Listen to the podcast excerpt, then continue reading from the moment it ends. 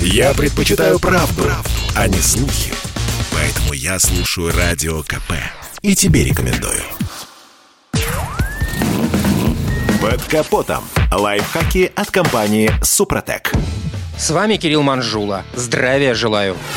Наша повседневная жизнь уже давно одной ногой находится в виртуальном пространстве. Конечно, во многом интернет облегчает нам существование, но также он и открывает новые возможности для мошенников. Естественно, в целях безопасности в сети ни в коем случае нельзя публиковать свои персональные данные, даже по автомобилю. Но что, если машина выставляется на продажу? В таком-то случае сведениями делиться необходимо. Но при этом надо соблюдать меры предосторожности, ведь ваши персональные данные могут достаться мошенникам. Вот, скажем, ВИН-номер. Сам по себе он обезличен и содержит информацию лишь по автомобилю, дате и месту его изготовления, модификации, комплектации. Помимо этих сведений по ВИНу, покупатель может пробить историю ДТП и страховых ремонтов, проверить юридическую чистоту машины. Однако, зная его, теоретически злоумышленники могут выяснить и персональные данные собственника машины. Это непросто, но возможно. Например, при определенных договоренностях через своего человека в дилерском центре. Полученные данные аферисты могут использовать для оформления машин-двойников. Они делают дубликаты документов, легализуя таким образом угнанные или незаконно везенные в страну автомобили.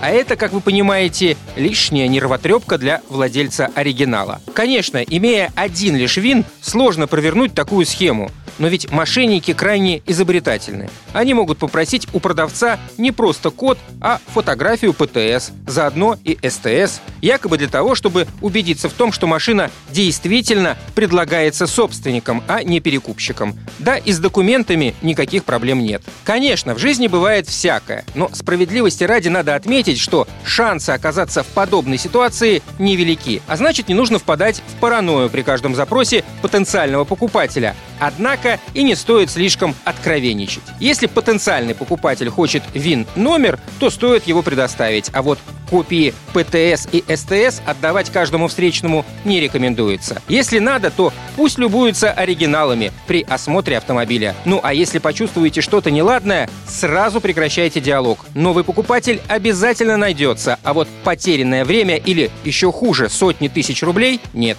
На этом пока все. С вами был Кирилл Манжула. Слушайте рубрику «Под капотом» и программу «Мой автомобиль» подкастах на нашем сайте и в мобильном приложении «Радио Комсомольская правда», а в эфире с понедельника по четверг в 7 утра. И помните, мы не истина в последней инстанции, но направление указываем верное.